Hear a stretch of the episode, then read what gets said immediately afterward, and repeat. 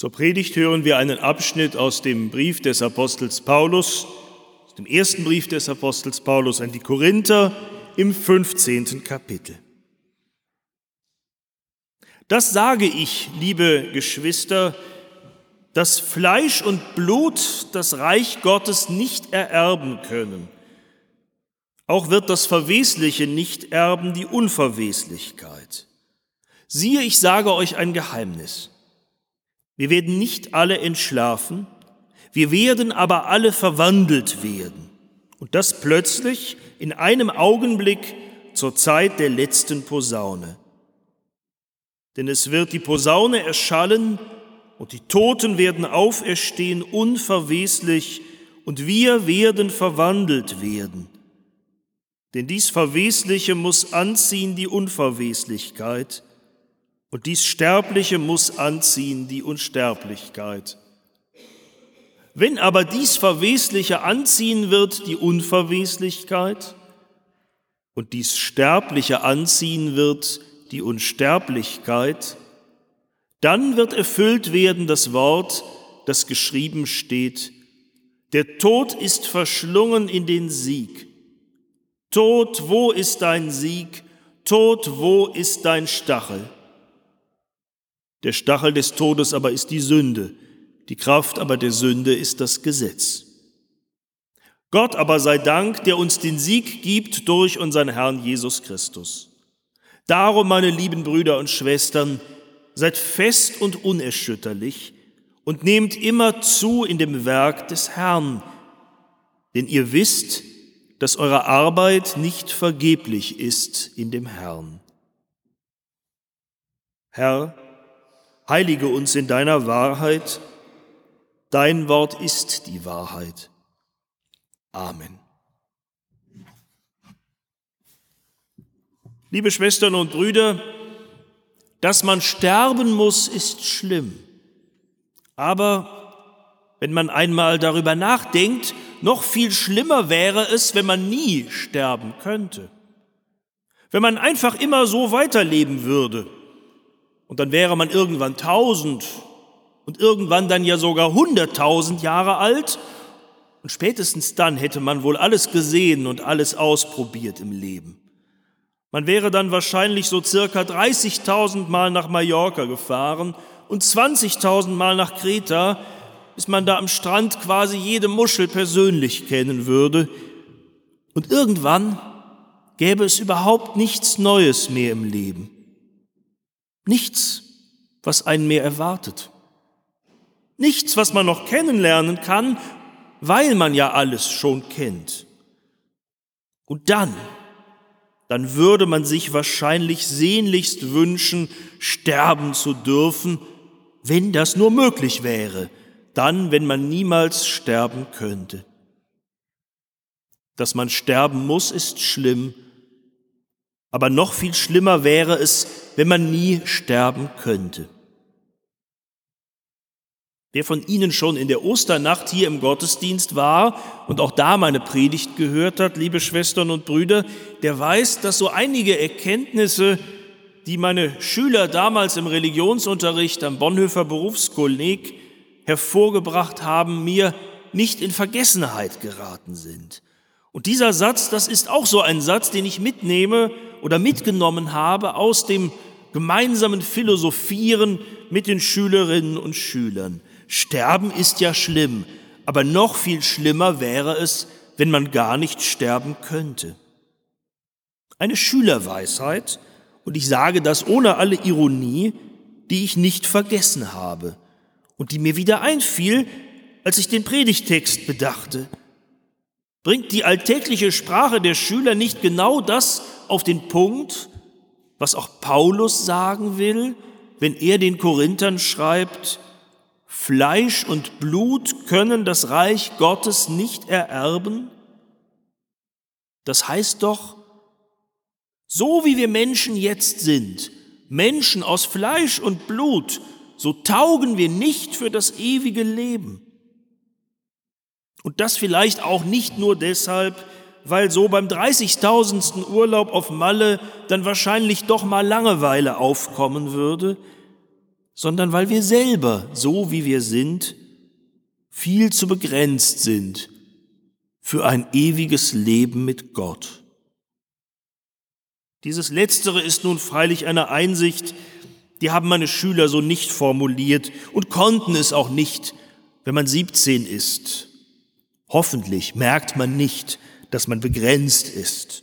Da scheint sich alles immer noch zu weiten und immer noch größer und noch schöner zu werden. Zumindest wünsche ich unserer Jugend heute dieses Lebensgefühl. Aber je älter ich werde, desto mehr geht es mir mit mir selber so, dass ich denke, das Leben mag ja theoretisch unbegrenzt sein und so viel an Einsichten und Erfahrungen, so viel an Abenteuern und Erlebnissen in sich bergen. Aber ich, so ich, wie ich bin, mit meinen begrenzten Möglichkeiten, mit meinem auch begrenzten Charakter sehr einseitig, werde ich doch all diese vielen Erfahrungen nicht machen können. Und ich bin mir ziemlich sicher, dass ich eines Tages diesen schönen Planeten verlassen werde, ohne dass ich jemals ein Haus gebaut habe und ohne dass ich jemals die faszinierende Unterwasserwelt der Karibik beim Tauchgang erkundet haben werde und ohne dass ich jemals die Geheimnisse der Differentialrechnung auch nur ansatzweise verstanden haben werde. Und das alles würde ich, so wie ich nun einmal bin, auch in zehntausend Jahren nicht schaffen. Und ob mir hunderttausend Jahre reichen würden, um endlich zu lernen, wie man es schafft, nicht gleich unchristlich in die Luft zu gehen, nur weil einem einer dumm von der Seite kommt. So wie ich mich in den letzten 49 Jahren kennengelernt habe, muss ich sagen, ich habe da doch meine Zweifel. Nein, liebe Schwestern und Brüder, ich glaube, es ist schon Gnade, dass wir, so wie wir sind, es mit uns nicht länger aushalten müssen als 80, 90 oder meinetwegen 110 Jahre. Und es ist auch eine Gnade, dass wir nicht erst 10.000 Jahre alt werden müssen, um das einzusehen.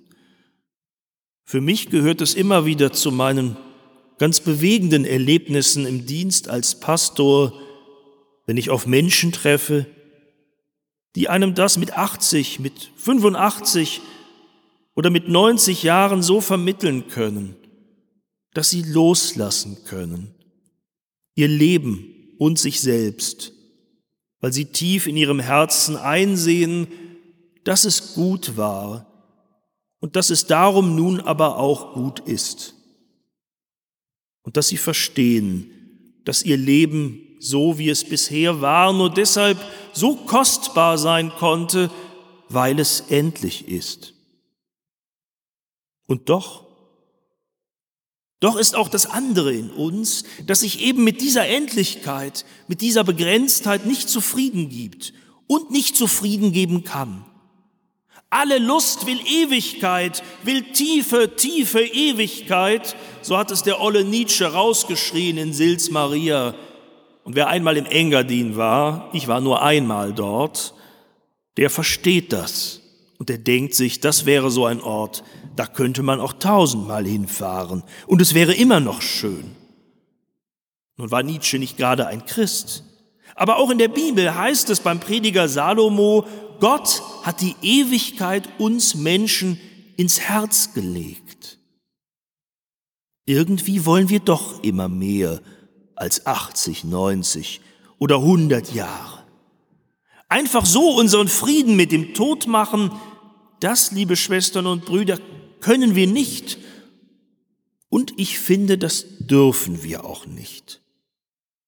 Neben allem anderen auch deshalb schon nicht, weil es ja nun einmal so ist, dass der Tod oft viel früher kommt als nach 80 oder 90 Jahren.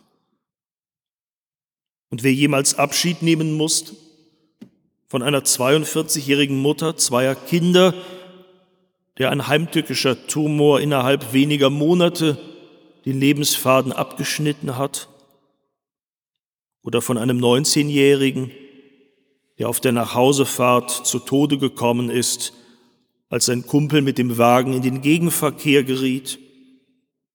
oder gar von einem Kind, der hat spätestens dann erfahren, dass es wahr ist, dass der Tod einen Stachel hat, der ungeheuer brutal und schmerzhaft ist.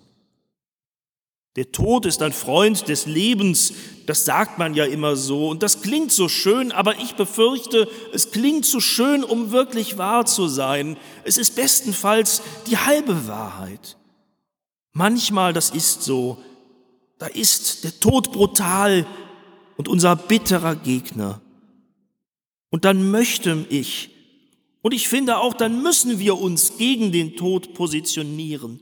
Dann müssen wir ihm mit Paulus entgegenrufen und wer es immer kann, gerne auch mit Johannes Brahms in dessen kongenialer Vertonung. Tod, wo ist dein Stachel? Hölle, wo ist dein Sieg? Wahnsinn eigentlich, weil wir den Stachel des Todes ja alle kennen, aber wir müssen dem Tod das entgegenrufen, ihn verspotten ihm den letzten Sieg streitig machen. Und wenn es uns selbst schmerzt und wenn wir selbst zweifeln, dass das jemals sein kann. Aber das ist der Sinn des christlichen Glaubens, der Sinn auch des Osterfestes. Der Tod ist dauerhafter als das Leben, aber Gott ist mächtiger als der Tod. Er erweist sich als stärker und darum behält auch das Leben so wie wir es gesungen haben in dem vielleicht schweren, schroffen, aber so kräftigen Lied von Martin Luther. Darum behält das Leben den Sieg. Aber dann bleibt die Frage, wie sich das nun in unserem Leben auswirken könnte, wenn unser Fleisch und Blut doch, wie wir es festgestellt haben mit Paulus, eigentlich so wenig geeignet ist, um Anteil zu haben an der Ewigkeit Gottes? Die Antwort, die sich da für Paulus eigentlich fast zwangsläufig einstellt, ist, wir müssen andere Menschen werden. Wir müssen verwandelt werden. Und Verwandlung ist denn auch das Zauberwort, ist das große Geheimnis, in das er die Christen in Korinth und heute uns einführen will. Hört Schwestern und Brüder, ich sage euch ein Geheimnis, wir werden nicht alle entschlafen, wir werden aber alle verwandelt werden. Wir werden verwandelt werden, weil sich an uns, in unserem Menschsein etwas grundlegend ändern muss, wenn wir Wirklichkeit die Ewigkeit Gottes erleben wollen, nach der die Sehnsucht uns Gott so tief in unser Herz gelegt hat. Dies Verwesliche muss anziehen die Unverweslichkeit. Und dies Sterbliche muss anziehen die Unsterblichkeit. Wie aber kann das geschehen? Wie hat man sich das vorzustellen? Für Paulus findet diese alles verändernde Verwandlung offenbar vor allen Dingen in der Zukunft statt. Zur Zeit der letzten Posaune, so schreibt er, also an einem Tag, der noch kommt, an einem Tag, den Gott selbst setzen wird, da wird Gott der Geschichte dieses sterblichen und darum in seinen Generationen auch immer sterbenden Menschengeschlechts ein Ende machen. Und dann werden die, die schon gestorben sind, nach seinem Willen von ihm auferweckt von den Toten. Und die anderen, die dann noch leben, die werden direkt verwandelt. Aber verwandelt werden sie beide, die, die auferstehen und die, die leben, durch eine unmittelbare Begegnung mit Jesus Christus, die all unsere Vorstellungen übersteigt. In ganz ähnlicher Weise hatte Paulus das bereits an die Gemeinde in Thessaloniki geschrieben. Wenn wir glauben, dass Jesus gestorben und auferstanden ist, so wird Gott auch die, die entschlafen sind, durch Jesus mit ihm führen. Denn er selbst, der Herr, wird, wenn der Ruf ertönt und die Posaune Gottes erschallt, herabkommen vom Himmel und die Toten werden in Christus auferstehen zuerst. Und danach wir, die wir leben und übrig bleiben, werden zugleich mit ihnen entrückt auf den Wolken dem Herrn entgegen. In einem, das wird aus beiden Stellen klar, hat sich Paulus ja offensichtlich geirrt, nämlich dass er gedacht hat, dass er diese alles verändernde, diese große Verwandlung, diese große Begegnung mit Jesus Christus, dem Auferstandenen, noch selber erleben wird, ohne vorher zu sterben. Die anderen sind entschlafen und wir, die wir leben, werden direkt Jesus Christus entgegengehen. Für ihn, für Paulus, waren das Dinge, die er in einigen wenigen Jahren erwartet hat. Und es gehört zum Spannenden beim Lesen seiner Briefe, wenn man nach und nach nachvollzieht, wie er sich von dieser falschen Einsicht verabschiedet hat und wie auch ihm irgendwann klar wurde, dass ihm der Tod nicht erspart bleibt, dass auch für ihn der Weg zur ersehnten Unsterblichkeit eben nur durch den Tod hindurchführt und nicht an ihm vorbei. Und so, so wird es ja auch für uns sein. Wir müssen den letzten, den schweren Schritt im Vertrauen auf Gott gehen, in der Hoffnung, dann die alles verändernde Kraft, die große Begegnung mit dem Auferstandenen zu erfahren. Wir müssen sterben, um die Unsterblichkeit zu erfahren.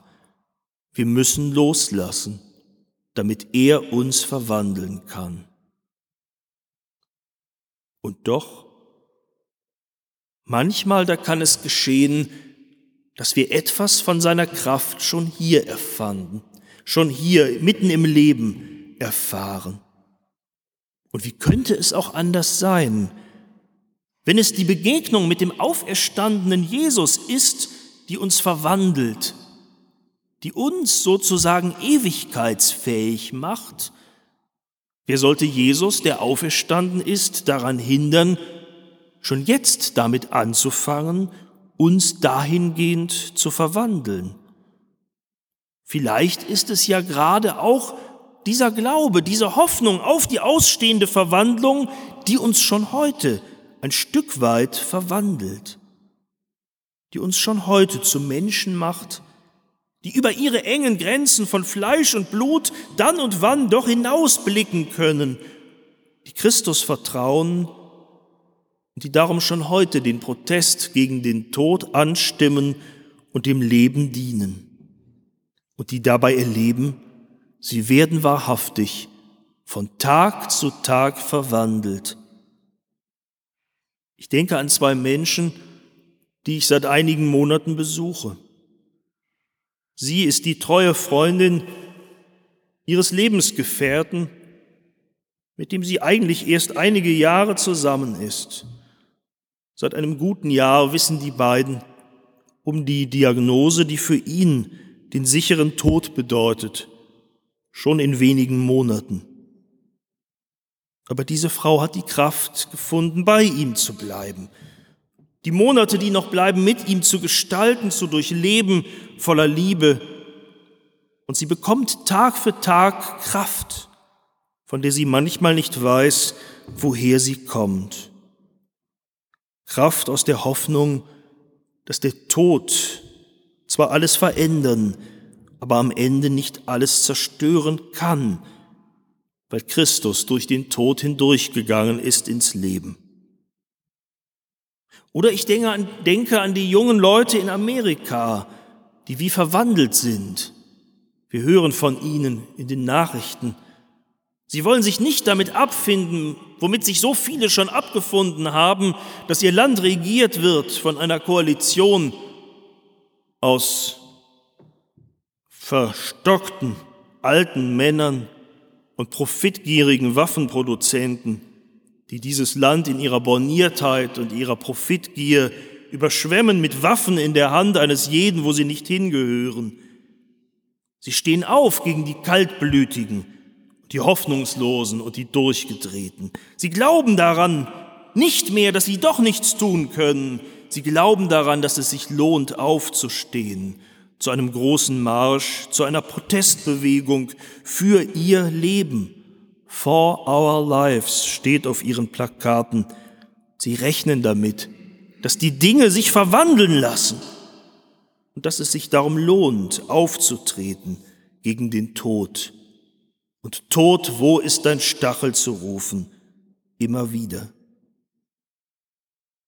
Seit damals die zwei Männer, die zwei Jünger von Emmaus, traurig ihren Weg gingen, jenen Weg, auf dem sie miteinander ihr Leiden teilten.